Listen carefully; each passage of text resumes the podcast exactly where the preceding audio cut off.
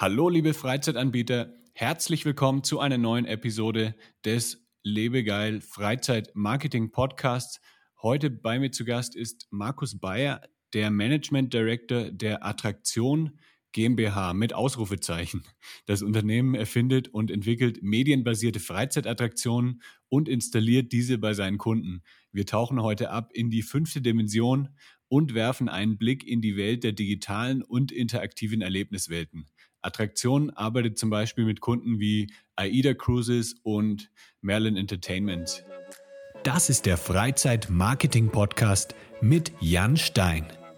Höre spannende Interviews mit Gästen aus der Freizeitbranche und erfahre, wie Marketing Spaß machen kann und dir Monat für Monat viele neue Buchungen bringt. Der Podcast für alle Freizeit- und Erlebnisanbieter. Lass uns dafür sorgen, dass deine Buchungen durch die Decke gehen.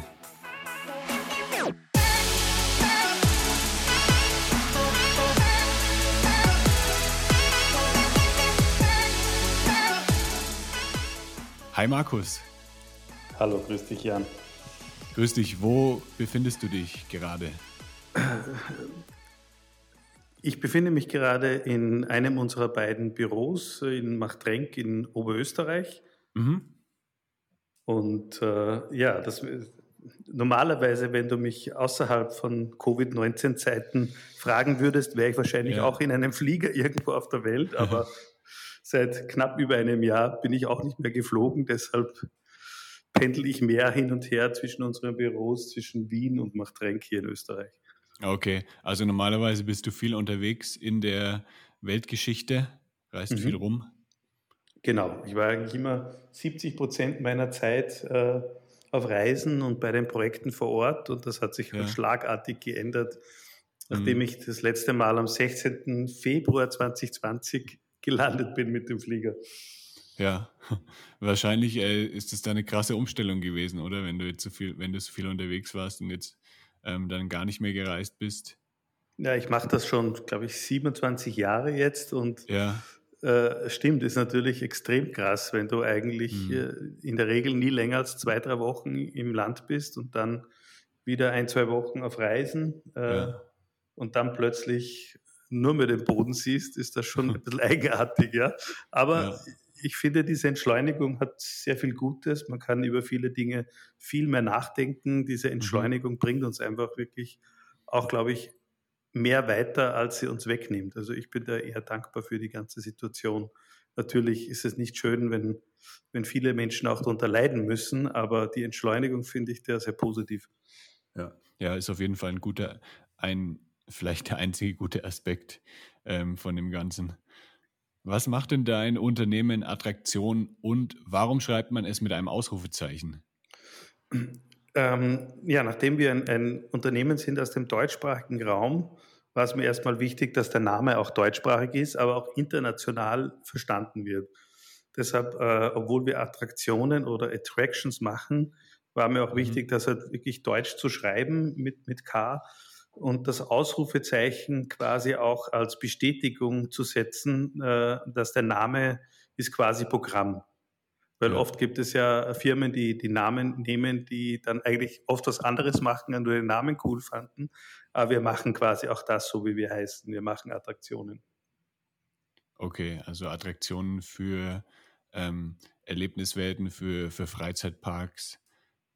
Generell für jegliche Art von, von Erlebnis- und Freizeitanlage, genau. Mhm. Also unser Hauptmarkt sind natürlich die Freizeitparks, die Wasserparks, die Themenparks, die Erleb Erlebniswelten, genauso Indoor natürlich, Family Entertainment Centers. Aber wir machen auch einiges im, im Brandland-Bereich für Firmen und Unternehmen, die sich präsentieren wollen oder auch für Museen oder irgendwelche Cultural Heritage Ausstellungen oder Erlebnishöhlen, also überall, wo man modernste Technologien äh, nutzen kann und, mhm. und Medien, um dem Besucher tolle Geschichten zu erzählen. Und was sind denn das genau für Attraktionen, die ihr da entwickelt und, und baut? Das sind jetzt nicht irgendwie äh, Riesenachterbahnen oder so, sondern es ist ja, sind ja eher, sagen wir mal, auf, von der Fläche her sind es, glaube ich, eher kleinere Attraktionen, aber ähm, die Erle das Erlebnis ist trotzdem groß, würde ich sagen. Ähm, äh, richtig. Also wir haben ein Portfolio an standardisierten medienbasierten Attraktionsformaten. Das fängt einmal an mit dem 4D, 5D-Kino, was man, glaube ich, eh schon sehr breit kennt und ja bei uns auch schon 20 Jahre bekannt ist, aber halt in manchen noch nicht so äh, westlich dominierten Ländern doch noch sehr neu ist. Mhm. Äh, dann machen wir diese 4D, 5D-Attraktionen auch in Kuppelprojektionen, also in Domes drinnen, haben verschiedene andere Produkte, die, die dieses Thema 4D, 5T mit VR und äh, Immersion aufnehmen. Zum Beispiel den Explorer 5D, wo man auf einer Plattform steht und nicht sitzt und eine dreiseitige Projektion hat, um mhm. also noch ein immersiveres Erlebnis zu haben, die wir hauptsächlich für Zoos und Aquarien bauen. Bei den äh, 4D, 5D-Kinos haben wir auch ein Spezialformat rein für Wasserparks, wo die Gäste in Badebekleidung reingehen und komplett nass gespritzt werden, von oben bis unten aus okay. allen Öffnungen, die man sich da nur vorstellen kann in so einem Kino. Und am Ende des hm. Films das Kino auch noch geflutet wird, ein halbes Meter hoch und die Gäste dann in dem gefluteten Kino noch immer auf den beweglichen Sitzen sich bewegen, was ein ganz ein ja. toller, einzigartiger ja, Effekt ist. Das sind so mal die, die, die ersten Auszüge in, in dem mhm. Segment. Mhm. Dann haben wir auch noch ein bisschen einen Ausflug ins Interaktive. Wir haben eine, eine sehr bekannte Attraktion, äh, die weltweit in Family Entertainment Centers und auch in kleineren Freizeitparks benutzt wird. Das ist das Pleoke, wo wir quasi äh, verschiedene Leute vor eine Leinwand stellen. Auf der Leinwand tanzt ein Maskottchen, ein Charakter was vor.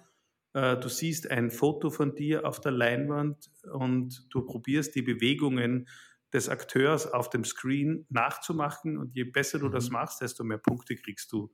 Und das macht halt vor allem den Kids irrsinnig viel Spaß. Ja. Okay. Cool. Und Jetzt ähm, hast du gesagt, ihr macht 4D und sogar 5D-Attraktionen. Was ist denn da so der Unterschied? Also 3D, klar, da hat man eine, eine 3D-Brille auf und sieht so die Sachen auf sich zukommen äh, im dreidimensionalen Raum. Und dann, äh, welche Effekte werden dann bei 4D und dann sogar bei 5D noch äh, mit, mit hinzugefügt? Also wenn man sagt 5D, XD, 9D, 7D, das sind meistens alles äh, einfach Marketingbezeichnungen. Ja? ja. Ähm, bei uns kommt die fünfte Dimension, äh, also bei der vierten Dimension sind es natürlich zum 3D-Bild die Raumeffekte. Äh, bei uns äh, agieren wir mit der fünften Dimension ab dem Zeitpunkt, wo man auch Bewegungsplattformen dazu sieht. Mhm. Aber bei uns ändert das dann auch nichts, ob du dann noch verschiedene Düfte und andere Spezialeffekte im Raum und im Sitz drinnen hast. Das ist für uns immer die fünfte Dimension. Das ist ganz ja. lustig. Wir haben manche Kunden, die in einem Land, äh, zum Beispiel in einem Park, äh, äh ein 50-Kino hatten und der Park daneben kauft sich dasselbe und dann muss er das Kino natürlich 7D nennen oder 8D oder 9D, was natürlich ja. alles Quatsch ist. Also eigentlich, wenn man es von der Normierung her gibt, sind das alles 4D-Attraktionen. Mhm. Äh, ich mag aber das Wort 5D ganz gerne, einfach da es ein bisschen da mehr ist als die herkömmlichen 4D. Kinos und Attraktionen. Ja. Ähm, welches waren denn so eure spannendsten Projekte oder spannendsten Kunden, die ihr für die ihr gearbeitet habt? Puh, äh, da gibt es eine ganze Menge. Ähm, was ich persönlich sehr, sehr spannend finde und, und äh, das mich nach wie vor begeistert, sind vor allem äh, Attraktionen, die in, einzigartig sind. Also wir haben ja äh, sehr viele standardisierte Produkte, mhm. ähm, aber wir machen auch immer wieder für Kunden einzigartige, unique Projekte, die, die es so auf der ganzen Welt gar nicht gibt, ja? oder zumindest zum ersten Mal gibt. Also im Moment arbeiten wir an unserem Signature Ride Projekt. Äh, das ist das Domreit Theater. Das ist die weltweit immersivste Attraktion wo quasi 80 Leute in einer komplett ausprojizierten oder in unserem Fall LED-Kugel drinnen sitzen und auf einem Reizsystem ein einzigartiges Medienerlebnis haben, wie es in dieser Art und Weise bisher noch nicht gegeben hat. Okay, das klingt äh, ziemlich spannend. Und mhm, ist es auch. Ja. Und Wird es dieses Jahr fertig oder bis, bis wann ist da so die, die Fertigstellung geplant? Das wird irgendwann äh, im Laufe 2022 eröffnet. Mhm. Äh, der Ort ist noch, äh, darf leider noch nicht revealed werden, aber okay. da darf man sich echt drauf freuen. Ja. Ja, tue ich auf jeden Fall. Ich hoffe, das ist irgendwo bei mir in der Nähe. In Mexiko schätze ich mal, wird es nicht sein, aber ja, dann reise ich zur Not auch dahin. Wenn es wieder geht, glaube ich, ja. freuen wir uns ja alle wieder ein bisschen abwechseln. Und was hattet ihr noch so für Projekte? Also ich habe ja schon im Intro gesagt, äh, AIDA Cruises, Merlin Entertainments, da habt ihr auch ein paar Attraktionen umgesetzt. Ja, also ich habe äh, bei den 4D, 5D-Filmen viel mit AIDA Cruises in den 5D-Kinos gearbeitet. Bei Merlin Entertainment sind wir zuständig für die 4D-Kinos, für die Lego Discovery Centers. Ah, okay. Ich habe auch viel äh, früher schon für Merlin gearbeitet, eben auch wie bei Madame Tussauds zum Beispiel in London. Ähm, generell arbeiten wir viel für National Geographic. Die mhm. haben ja ein, eine eigene Family Entertainment Center Kette, die es ja auch zweimal in Mexiko gibt zum Beispiel, wo wir in Guadalajara und in Metepec gearbeitet haben. Mhm. Äh, gibt es aber auch ein paar Mal in China, demnächst in Kuwait, äh, demnächst in Toronto. Und ähm, ja, also sehr viele unterschiedliche Projekte, die alle auf ihre, auf ihre Weise einzigartig sind. Ja, ja, du hast ja vorher schon gesagt im, im Vorgespräch, dass es auch hier bei mir in der Nähe in Guadalajara eins gibt. Ich habe davon noch nie gehört, habe es gerade gegoogelt und ähm, ja, wenn das wieder offen hat, dann werde ich da auf jeden Fall mal hingehen und das mal, ja, mal das Erlebnis ähm, auschecken. Ja, es ist eine ganz tolle Sache. Also ich finde das ein tolles Gesamtkonzept und einfach, nachdem National Geographic ja für Natur steht und Wissensvermittlung, ähm, denke ich, unterscheidet sich auch von vielen anderen Erlebnisprojekten im positiven Sinn. Ja. Und ähm, du hast schon angesprochen, ihr habt auch ein interaktives Tanzspiel für Kinder entwickelt, äh, Playoke. Mhm. Ähm, wie, wie seid ihr da denn drauf gekommen? Hat, war das irgendwie ein spezieller Auftrag von dem Kunden oder habt ihr einfach ähm, euch überlegt, dass ihr dann mal so mehr in, in Richtung äh, Entertainment für Kinder auch geht? Äh, eigentlich ganz anders. Äh, die Idee kam mir in einer Gruppenfitnessstunde, wo man quasi ja mit toller Musik ein Gruppenworkout hat äh, ja. und man aber dort keine Competition drinnen hat. Das heißt, ursprünglich, wie wir das äh, Pleoke entwickelt haben, hatten wir gar nicht auf den Freizeitmarkt geschaut, sondern eigentlich uns mit dem Fitnessmarkt und den Fitnessstudios auseinandergesetzt. Mhm. Dort das Produkt auch äh, zu Beginn gelauncht, um einfach quasi in das Gruppenfitness-Workout die Competition reinzubringen. Mhm. Das Ganze hat gestartet 2012 und wir waren da in diesem Markt bis 2014 auch im deutschsprachigen Markt in ein paar Studios äh, ganz gut vertreten. Ähm, nachdem die Attraktion aber dann immer, immer größer geworden ist und unser Fokus einfach die Freizeit- und Erlebniswelten sind ähm, und wir äh, für die Fitnessstudios nur mit dem einen Produkt Bleoke in den Fitnessstudios waren, haben wir einfach dann gesagt, wir können nicht auf zu viel verschiedenen Märkten tätig sein und haben einfach mhm. die Fitnessstudios eingestellt und das Produkt dann quasi in den Freizeit-Entertainment-Markt transferiert. Ah, okay. Wie läuft denn so eine, ähm, so eine Entwicklung von so einem Produkt dann eigentlich ab bei euch? Weil das, ich stelle mir das sehr, sehr komplex vor, wenn man äh, erstmal auf die Idee kommt und dann das Ganze ähm, entwickelt, äh, sich die ganzen, ja, die, die, ganze Funktionsweise überlegt und dann muss das Ganze ja dann auch äh, gebaut werden, produziert werden, dann beim Kunden installiert werden. Wird es dann auch alles komplett in-house bei euch gemacht oder habt ihr auch dann ähm, Unternehmen, mit denen ihr kooperiert für, für so eine Entwicklung? Generell sind wir, was die Entwicklung von Neuprodukten angeht, sehr gut aufgestellt. Das heißt, wir können von der Idee über das Design, über die technische Konstruktion, äh, diverse Berechnungen, die notwendig sind, von der Statik her bis zum äh, Bau und der Produktion von kleineren bis mittleren großen Anlagen alles selber stemmen. Und so wie du es ja auch zu Beginn gesagt hast, äh, mit Ausnahme vielleicht des Domreit-Theaters, das ja auch ein Gemeinschaftsprodukt ist, mit der Schweiz-Liechtensteiner Firma Intermin, ähm, mhm. machen wir selber eher die kleineren und mittleren Anlagen, die wir ja. auch selbst äh, relativ leicht noch hier bauen können in Österreich. Ja, ja, okay.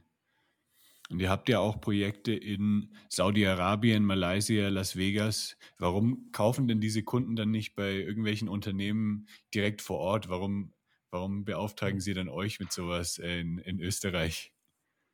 Ähm, gute Frage. Hm. Ihr seid Nein, wahrscheinlich einfach ziemlich gut. äh, ja, Scherz beiseite. Ich glaube, wir sind einfach ein bisschen anders.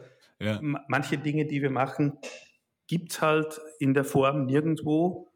Und gewisse Lösungen, denken wir, sind einfach technisch durchdachter als bei vielen anderen Anbietern und langlebiger. Und nachdem wir im Gegensatz zu vielen äh, medienbasierten Ride-Anbietern selbst auch die Produktionen für alle diese Attraktionen im Haus machen können, wir haben auch ein großes Filmstudio in mhm. unserem zweiten Büro in Wien, äh, glaube ich, äh, fühlen sich die Kunden äh, sehr wohl, dass sie einfach alles aus einer Hand haben ja. und das funktioniert dann im Zusammenspiel einfach auch besser und wirkt auch einfach lebendig und durchdacht. Ja, ja, das wäre sogar auch meine nächste Frage gewesen, ob ihr die Filme selber produziert oder ob ihr auch noch eine externe Produktionsfirma habt. Ähm, Gibt es auch Projekte, wo ihr dann äh, die Produktion ähm, auslagert, wenn, wenn vielleicht irgendwie, ja, wenn ihr das selber nicht abbilden könnt? Natürlich. Es gibt auch Projekte, wo unsere Kunden schon vielleicht auch schon am Film arbeiten, bevor sie überhaupt erst die Attraktion kaufen oder ja. einfach gute Kooperationen mit anderen Filmstudios haben. Ähm, also es gibt genauso viele Projekte, die wir selber gar nicht produzieren können, äh, weil wir natürlich auch nicht unendlich Kapazität haben. Und im Gegensatz mhm. zu, zum Bau von solchen Anlagen ist die Filmproduktion noch um einiges äh, Manpower intensiver. Und ja. dementsprechend äh, kannst du auch nicht das unendlich skalieren, wenn du zu viele Projekte auf einmal machst. Ja, ja, das glaube ich. Ähm, ist es dann auch manchmal ein bisschen schwierig irgendwie, also wenn man den Film schon hat, ähm, dann die Anlage komplett darauf abzustimmen? Gibt es da manchmal auch irgendwelche Schwierigkeiten, dann das wirklich ähm, gut aufeinander abzustimmen vom, vom Ablauf her und so? Ähm, generell denke ich, wenn man, wenn man die Medienproduktion so wie wir halt genau weiß, was das Reizsystem oder die, äh, die Bewegungsmechanismus des Kinos oder die Effekte können, dann ist es relativ einfach natürlich, äh, die Sachen zueinander zu programmieren, weil sie in der Entwicklung schon für die Integration angedacht sind. Wenn der Kunde jetzt aber zum Beispiel einen Film von einem unerfahrenen Filmanbieter produzieren lässt, der überhaupt keine Ahnung hat mit 3D und Raumeffekten, ja dann ist das schon oft sehr kompliziert und teilweise auch zum Scheitern verurteilt. Aber wenn man das mal gemacht hat und da die Erfahrung hat, äh, gibt es schon einige sehr gute Firmen, die, die das auch gut mit uns verzahnen können. Lieber Podcasthörer, in wenigen Sekunden geht es auch schon weiter mit dem spannenden Interviewgast. Ich habe nur eine ganz kurze Ankündigung für dich. Wie du vielleicht schon weißt, unterstütze ich mit Lebegeil Media Freizeitanbieter dabei, durch Online-Marketing noch viel mehr potenzielle Gäste zu erreichen und zu begeistern. Wenn du für deine Freizeitaktivität Unterstützung benötigst, dann suche dir einfach einen Termin für ein kostenloses Kennenlerngespräch aus auf lebegeil-media.com/termin. Und jetzt geht's auch schon weiter mit dem spannenden Podcast-Interview. Viel Spaß!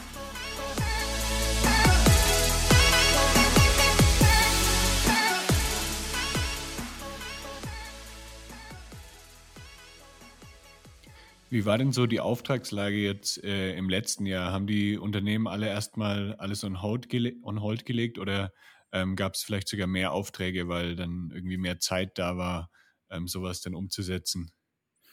Äh, also ich denke doch, dass einige Firmen, die die ruhigere Zeit nutzen oder genutzt haben, hier neue Projekte zu lancieren.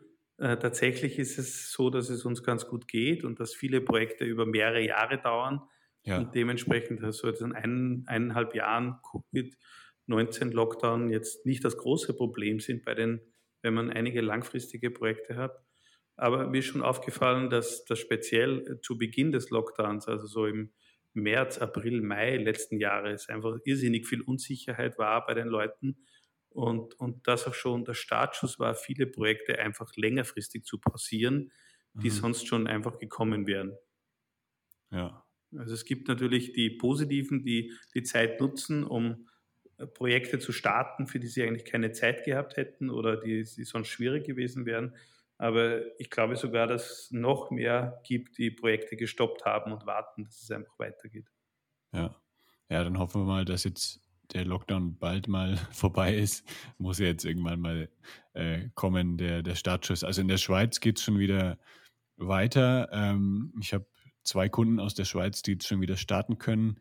Ähm, wie sieht es in, in Österreich aus? Ist da schon Ende in Sicht des Lockdowns? Soweit ich das verstehe, ist schon demnächst was geplant, aber so ja. richtig ganz klar ist das noch nicht. Hm. Ja, in Deutschland ist, glaube ich, ähnlich. Äh, da ist auch irgendwie, wird immer wieder weiter hinausgezögert. Ähm, für alle Zuhörer, heute ist der 2. März zur Info, falls, ja, vielleicht hat sich auch schon wieder geändert an die Lage ähm, bis zur Ausstrahlung des Podcasts. Was sind denn jetzt eure Pläne für 2021 und für die nächsten Jahre mit eurem Unternehmen? Äh, ja, also wir arbeiten intensiv an, ich würde sagen, so sieben, acht äh, Projekten in der Umsetzung im Moment. Mhm. Äh, ganz unterschiedlich, in, ähm, von China über äh, den arabischen Raum, über Österreich und Deutschland. Und ähm, ja, ich denke, dass die, die nächsten interessanten Eröffnungen für die Branche wahrscheinlich erst im nächsten Jahr spürbar sind, weil, weil ja einfach durch, den, durch die Lockdowns viele Projekte sich einfach noch um ein Jahr verzögert haben und heute auch nicht auf, ja. heuer auch nicht aufsperren werden. Ja. Aber ihr seid ja eigentlich ganz gut diversifiziert dann, ähm, weil ähm, dann seid ihr nicht nur jetzt auf ein Lockdown-Land sozusagen äh, eingeschränkt, sondern ja, weltweit ist, wird es ja anders geregelt. Also in, in China ist es ja, glaube ich, schon viel weiter jetzt, das ist ja das meiste schon wieder geöffnet. Das heißt, da seid ihr dann auch nicht so krass äh, eingeschränkt von, von den Maßnahmen, oder? Genau, also natürlich äh, merken wir massiv, dass China wo bei uns der Lockdown richtig begonnen hat, die genau ja. wieder angezogen haben und das hat das ganz gut ausgeglichen. Ähm, äh, und diese globale Verteilung vereinfacht natürlich einiges, aber das Problem dann auch äh, hinzureisen und solche mhm. Anlagen mhm. zu installieren in Ländern, wo du halt in Quarantäne musst und teilweise irrsinnig schwierige Auflagen hast, wo du, ja. Wenn du von einer Provinz in die nächste reist, dann noch einmal einen zweiten Quarantäne zwei Wochen Frist hast, dann wird es schon sehr schwierig, einfach in so exotischen Ländern zu installieren, was früher sicherlich viel einfacher war. Ja. Aber ja, das wird sicher dann in den nächsten Monaten um einiges einfacher, als es jetzt gerade noch ist. Genau, aber wir hoffen natürlich, dass die Durchimpfung bald hm. äh, breit passiert, aber man sieht ja auch, wie schwierig das ist, viele ja. Bevölkerungsgruppen über viele Länder hinweg zu impfen. Also hm. Ich glaube, so ein paar Monate werden wir das noch massiv spüren. Ja, ja, auf jeden Fall. Jetzt habe ich noch am Ende eine kleine Schnellfragerunde vorbereitet. Mhm, gerne. Ich habe sieben kleine Fragen vorbereitet. Bist du bereit? Ja, passt. Okay, lass es loslegen. Äh, Freizeitpark oder Indoor-Erlebnis? Indoor-Erlebnis. 4D oder Virtual Reality? 4D.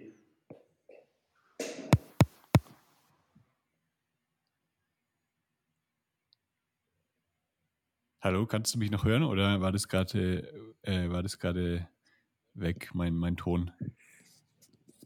4D habe ich noch gehört und dann warst du weg. Ah, okay. Okay, dann stelle ich die Frage nochmal, das schneide ich dann später raus. Ähm, 4D oder Virtual Reality? 4D. 4D. Äh, Virtual Reality, seid ihr da auch ein bisschen unterwegs in dem, in dem Bereich? Habt ihr da auch ein bisschen schon was entwickelt? Ja, also wir haben uns lange geweigert, äh, weil ich einfach immer ja. fand, dass die Qualität nicht gut genug ist, um sich wirklich mhm. immersiv reinkippen zu lassen. Äh, aber in der Zwischenzeit äh, bauen wir auch VR-Kinos, wo man quasi mit dem beweglichen Sitzen ohne Leinwand und der Brille ähm, einen, einen Reitfilm genießen kann. Mhm. Sind auch gerade in der Installation in einer Indoor-Anlage in Bangladesch tätig äh, also machen das auch, weil auch jetzt die Qualität der Brillen finde ich auch gut genug ist, dass man das probieren kann. Aber kein, ja. ein großer Fan davon bin ich nach wie vor nicht. Okay, ja, es wird sich sicher auch noch um einiges verbessern in den nächsten Jahren mit der Qualität. Genau, sehe ich auch so. Deine Lieblingsfreizeitaktivität? Indoor Skydiven. Ah, cool. Ähm, in, in Bottrop oder wo hast du das oder wo machst du das gerne? Hauptsächlich habe ich das immer in Amerika gemacht. Ah, okay. Äh, und im Middle East gibt es auch einige. Ähm, aber jetzt ein Jahr nicht mehr, weil ich nicht mehr ja. nach Deutschland komme. Und ich glaube, in Österreich gibt es gar keins. Ja, äh, genau. Das nächste wäre wahrscheinlich bei dir dann die Jochen Schweizer Arena in München. Genau, genau. Ja, ja ich war letztes Jahr in, in Berlin im Windobona. Da war ich in der Skydiven. Das war ziemlich cool. Ja, das mache ich auch sehr, sehr gerne. Ja, ist cool, ne? Mir, mir taugt das total. Finde ich auch viel spannender als äh, Fallschirmspringen.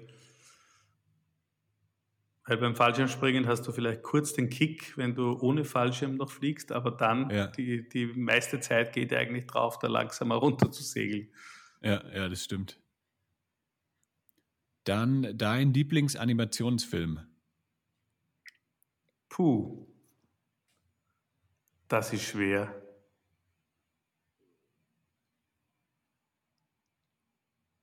Da gibt es einfach zu viele.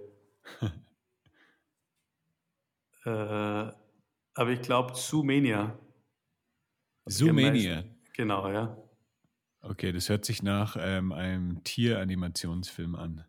Genau, ja. Ich, ich, weiß gar nicht, ob das der deutsche oder der englische Titel ist. Ja. Ähm, aber der war super und natürlich äh, Avatar hat mir auch super gefallen, aber das war ja auch mhm. so eine Kombination aus Animation und Realfilm. Ja. Dann nochmal zurück zum Thema Fallschirmspringen, äh, Fallschirmspringen oder Bungee Jumping. Keins von beiden. Keins von beiden. Okay. We wegen dem äh, zu starken Adrenalinkick oder weil es einfach so kurz ist, das Erlebnis? Also Fallschirmspringen habe ich gesagt schon mal gemacht, aber ich fand das irrsinnig langweilig und zeitintensiv. okay. Und, und Bungee-Jumpen denke ich mir immer, das kann nicht gesund sein.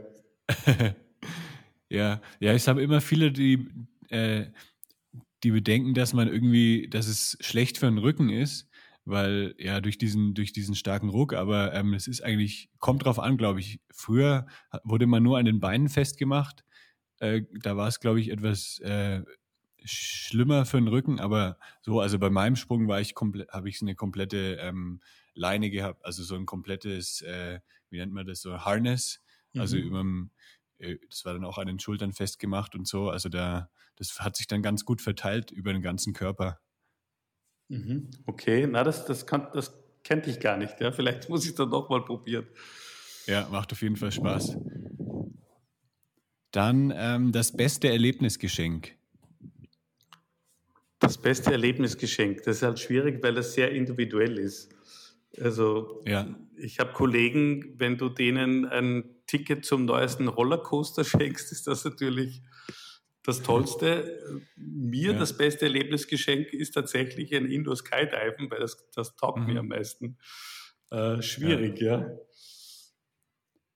Ja, ich glaube, Indoor Skydiven ist ein ganz cooles Geschenk, weil das ist nicht zu krass irgendwie vom Adrenalin her, erfordert ein bisschen Skill, also ist auch nicht ganz einfach. Man, äh, man macht schnell Fortschritte, glaube ich, ähm, und ist halt irgendwie mega außergewöhnlich und eignet sich natürlich auch für den Winter. Also genau. ich glaube, das ist schon eine, eine ganz gute Auswahl. Also ich denke, viele Leute hätten da Spaß dran. Ja, ich, ich, ich wundere mich nach wie vor, warum das so wenig verbreitet ist hier in Europa. Mhm. Aber ja, ich schätze mal, äh, wegen, den, wegen der Kosten ähm, ist halt schon immer, ich glaube, so 40 Euro oder so für zwei Minuten oder noch mehr. Also es ist schon immer, man denkt immer, das ist extrem teuer, aber ja, dieses Erlebnis, also diese zwei Minuten im Windtunnel, die kommen einem ewig vor. Also das ist schon irgendwie so dieses Gesamterlebnis, ähm, das lohnt sich auf jeden Fall auch für, für den höheren Preis. Mhm. mhm. Ja, ich finde es auch ganz toll, ja. Ja. Ähm, deine Lieblingsachterbahn? Puh, meine Lieblingsachterbahn. Ähm, Ferrari World Abu Dhabi, würde ich sagen. Da gibt es ja zwei, drei sehr spannende Achterbahnen und die finde ich alle mhm. gut.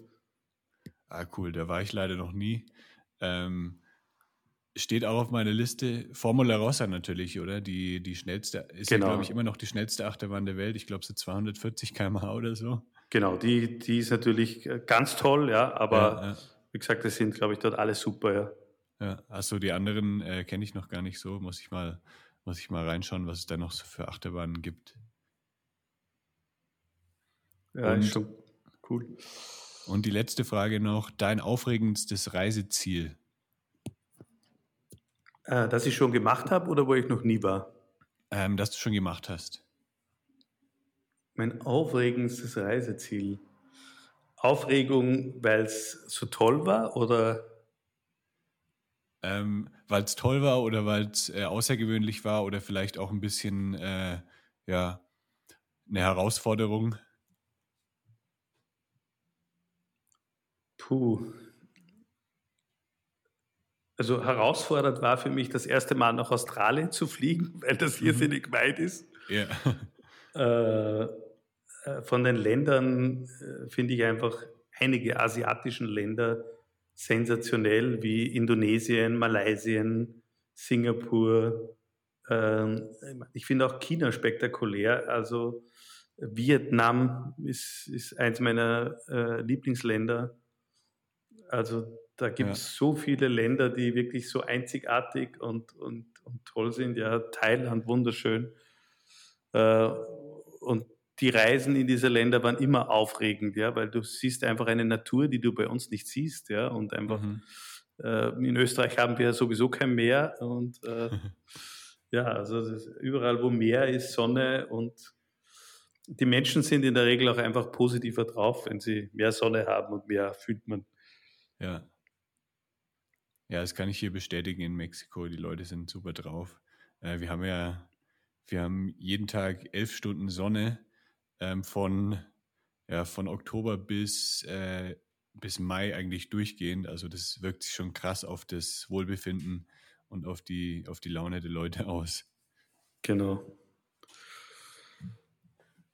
Ja, cool. Das war doch ein super Einblick in, in dein Unternehmen. Hat Spaß gemacht und ähm, ja, wenn die Leute dich äh, finden wollen, erreichen wollen, dann denke ich mal über eure Website am besten oder über LinkedIn wahrscheinlich auch.